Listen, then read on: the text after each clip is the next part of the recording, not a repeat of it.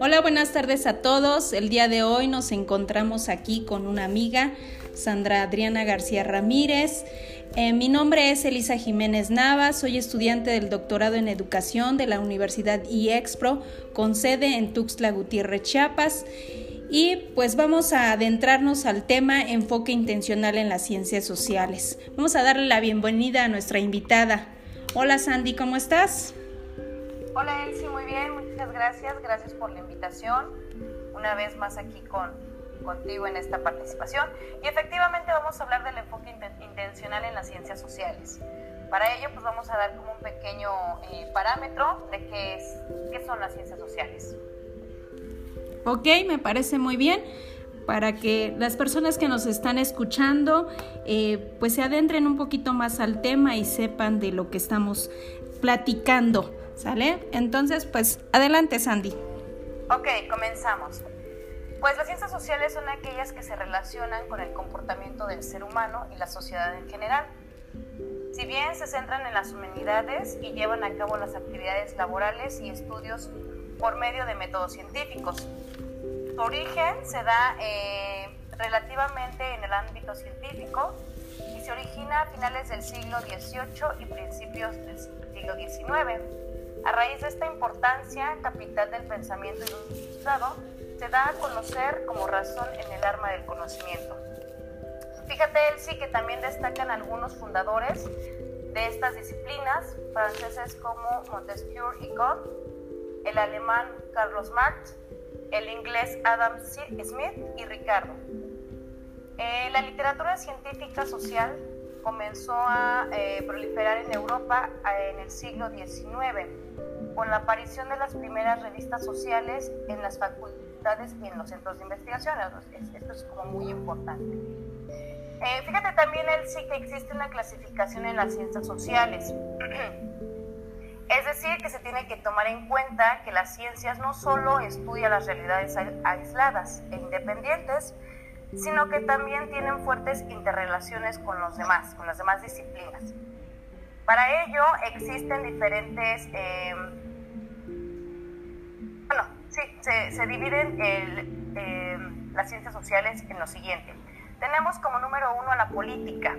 La política sabemos que estudia la naturaleza y la forma de los gobiernos y esta se realiza, bueno, se, se empieza o se da como en sus inicios en Grecia a finales del siglo V. Aquí destaca filósofos como Platón y Aristóteles, que los recordamos muy seguido.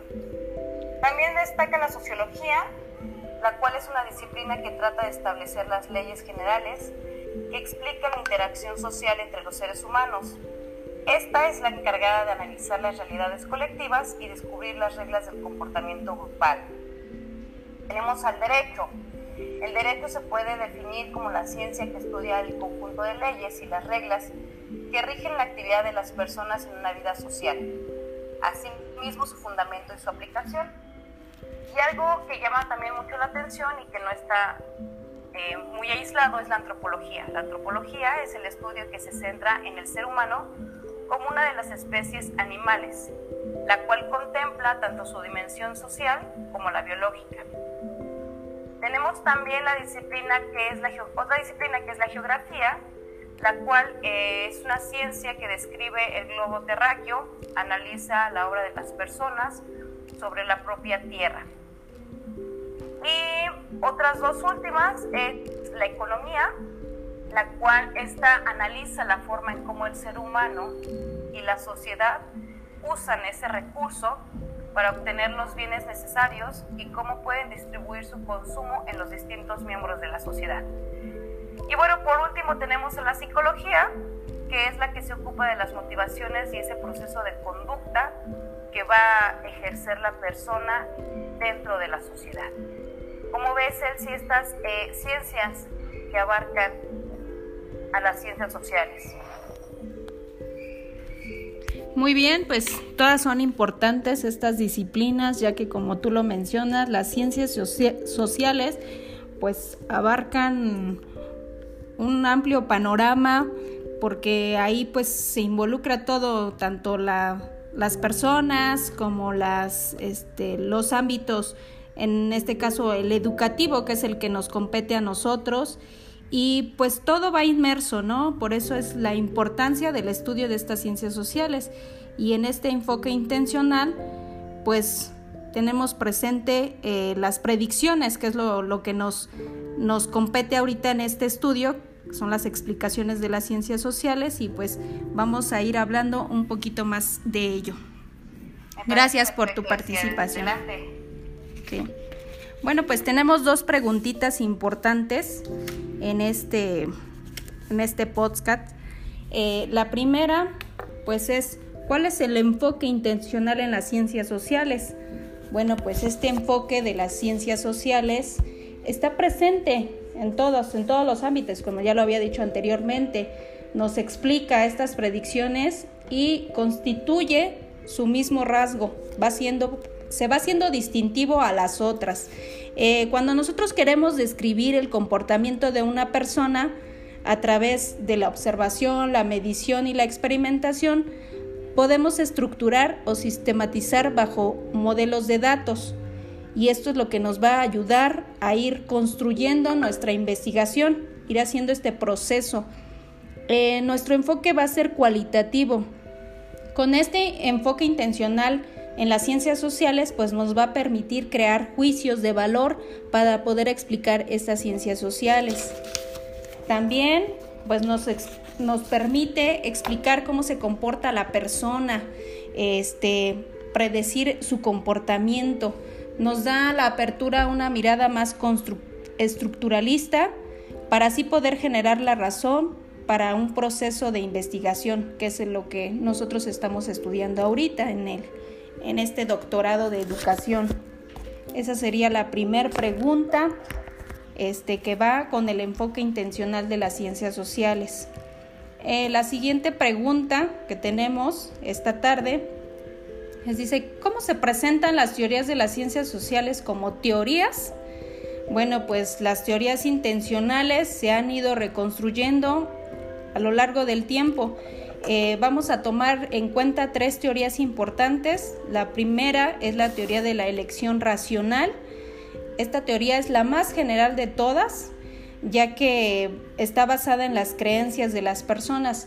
Muchas veces nosotros como como seres humanos eh, nos vamos más a lo que creemos y eh, con esta teoría se va a buscar este, encontrar ese equilibrio entre lo que creemos y lo que es lo, la razón, esa acción racional. Entonces esta nos va a ayudar mucho. Eh, la, segunda teoría es la teoría de decisiones. Esta se ocupa de la toma de decisiones, como su nombre lo dice, ¿no? Valga la redundancia. Cuando llega a existir alguna incertidumbre en nuestro proceso de investigación, pues esta teoría nos va a ayudar a tomar la mejor decisión. Y la siguiente y última es la teoría de juegos. En esta, pues va a ser la, una extensión de la teoría de decisiones, ya que cuando la tenemos la incertidumbre, viene dada por las acciones de los otros y esta pues nos va a ayudar a tomar igualmente la mejor decisión. Eh, con estas teorías muchas de las decisiones de la gente dependen de su juicio, ya que para considerar una determinada elección pues vamos a ocupar la evaluación y poder esta información y así crear un juicio más razonable. Eh, estas teorías desempeñan un papel fundamental de explicación y predicción científica. Eh, también vamos a mencionar una teoría que me pareció un poquito importante. Eh, fuera de estas tres, esta es la teoría de las emociones de Gunt. Eh, él es el fundador de la psicología y bueno, pues en esta teoría pretende explicar la función de las emociones, ya que son muy importantes las emociones. muchas veces eh, cuando vemos la expresión de una persona, pues ya podemos predecir qué es lo que está pensando o sintiendo, sin que nos diga lo que emocionalmente siente. Entonces, pues esta teoría de emociones pues va en conjunto con las otras tres y es importante también retomarla. Eh, bueno, pues en la en nuestra teoría intencional, pues como podemos entender, pues es la que nos va a ayudar a predecir o a describir lo que la, la persona siente y con eso iremos construyendo nuestro proceso de investigación y haciendo los juicios eh, de valor más este, acertados y que vayan a, a, que nos ayuden a este proceso de investigación. Bueno, pues esto sería todo. Eh, no sé si quieres aportar algo más, Sandy.